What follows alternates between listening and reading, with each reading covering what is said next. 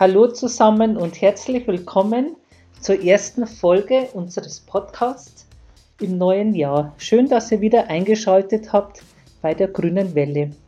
Mein Name ist Maria Simon, ich bin Fraktionsvorsitzende der Grünen im Regensburger Stadtrat.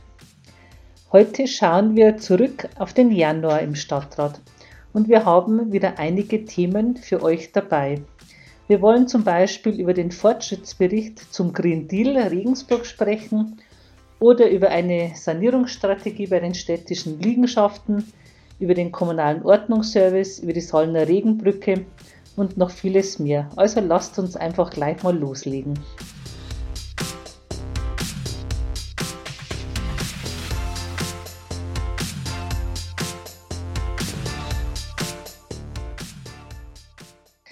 Es geht um das Tempo 30 in der Weißenburgstraße.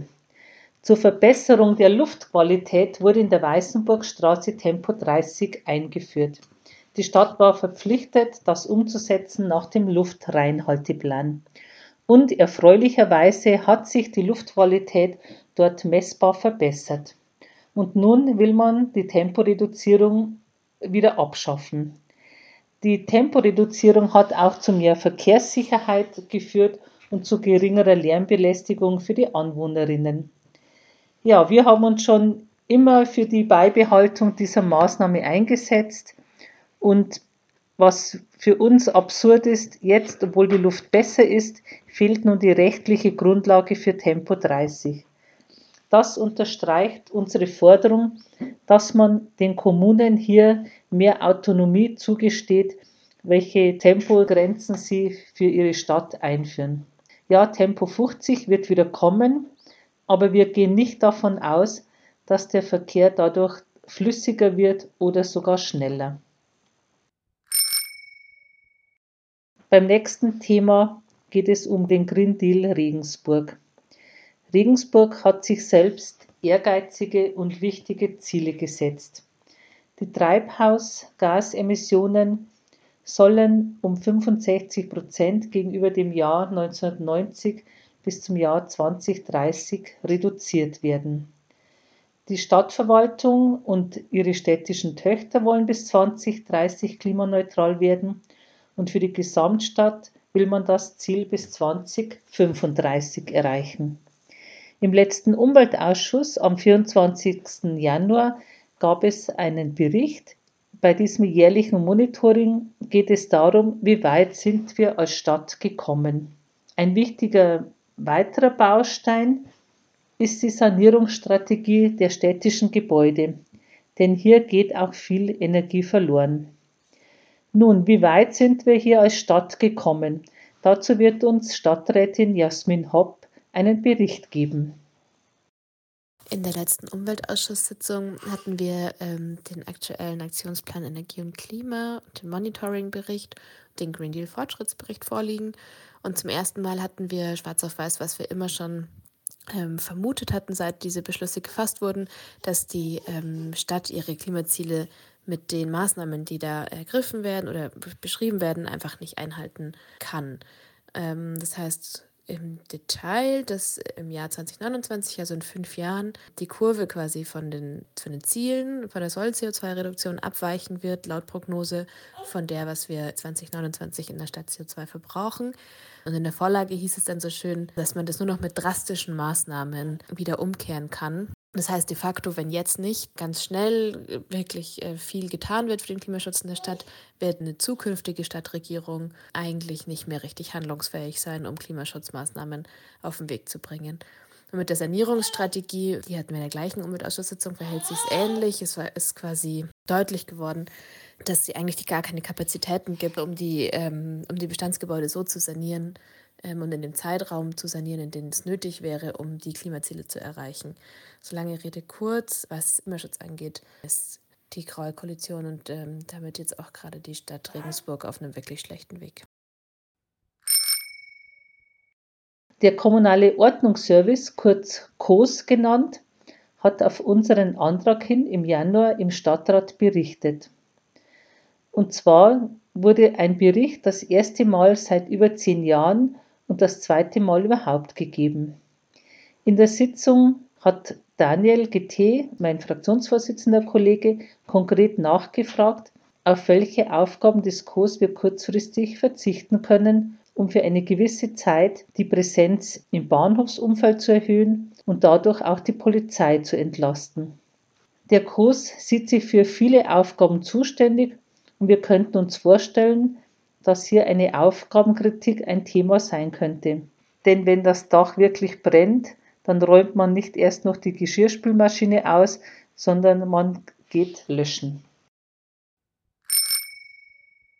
Das nächste Thema ist die Sallener Regenbrücke. Ein Thema, das uns ja mehr oder weniger schon seit Jahrzehnten beschäftigt.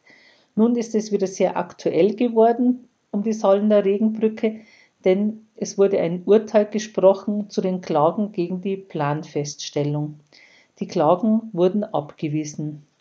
Wolfgang Bogi, der Vorsitzende vom VCD Regensburg, ordnet das Projekt sowie die aktuellen Entwicklungen für uns ein. Vor dem äh, Verwaltungsgericht in München wird gerade entschieden, ob das äh, Projekt Salerner Regenbrücke äh, umgesetzt werden kann. Die Klagen, die ausstanden, die drei sind schon abgelehnt worden. Ähm, jetzt fehlt nur noch die Begründung. Die erwartet man jetzt im Februar 24.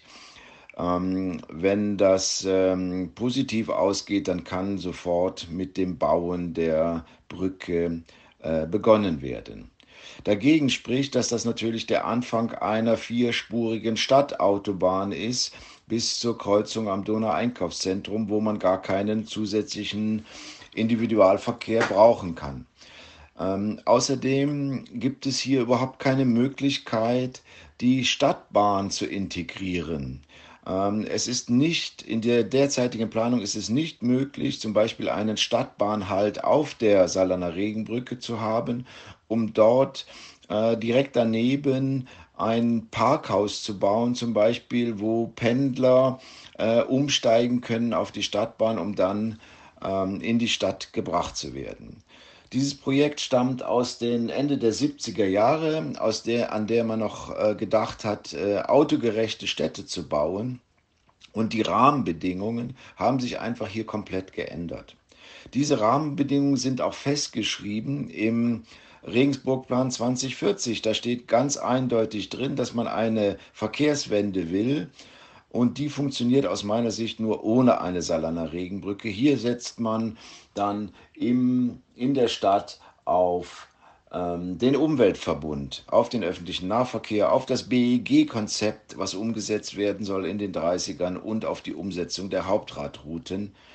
Wenn die Salaner Regenbrücke wirklich realisiert wird, ist das für die Lebensqualität der Regensburger wirklich eine Katastrophe ähm, und bringt nur Nachteile. Jetzt sprechen wir über das Thema Beschlussnachverfolgung. Die Beschlussnachverfolgung war schon oft Thema bei uns hier im Podcast. Mit dem Werkzeug wollen wir nachvollziehbarer machen, an welchen Beschlüssen die Stadtverwaltung arbeitet, welche in der Umsetzung sind und welche noch nicht. Hier können wir einen Erfolg vermelden. Dieses Jahr 2024 startet unsere Idee in eine Probephase, und zwar im Planungsausschuss, im Umweltausschuss und im Sozialausschuss. Uns freut es sehr und wir sind sehr optimistisch, dass sich die Beschlussnachverfolgung auch langfristig etabliert. Ja, und dann möchten wir zum Abschluss unserer Folge noch gratulieren. Und zwar möchten wir den sozialen Initiativen für 50 Jahre gratulieren. Seit 50 Jahren setzen sie sich ein für benachteiligte Menschen hier in Regensburg. Das bedeutet 50 Jahre Einsatz für sozialen Zusammenhalt, für Vernetzung, für gemeinsames Engagement, für Einstehen für soziale Werte und für Gerechtigkeit und die Schwächeren in unserer Gesellschaft. Wir sagen herzlichen Dank für 50 Jahre wichtige Arbeit für die Menschen in Regensburg. So, das war's nun auch schon mit unserer Folge und dem Rückblick auf den Januar. Herzlichen Dank fürs Zuhören. bleibt gesund und wir hören uns dann das nächste Mal wieder. Ciao.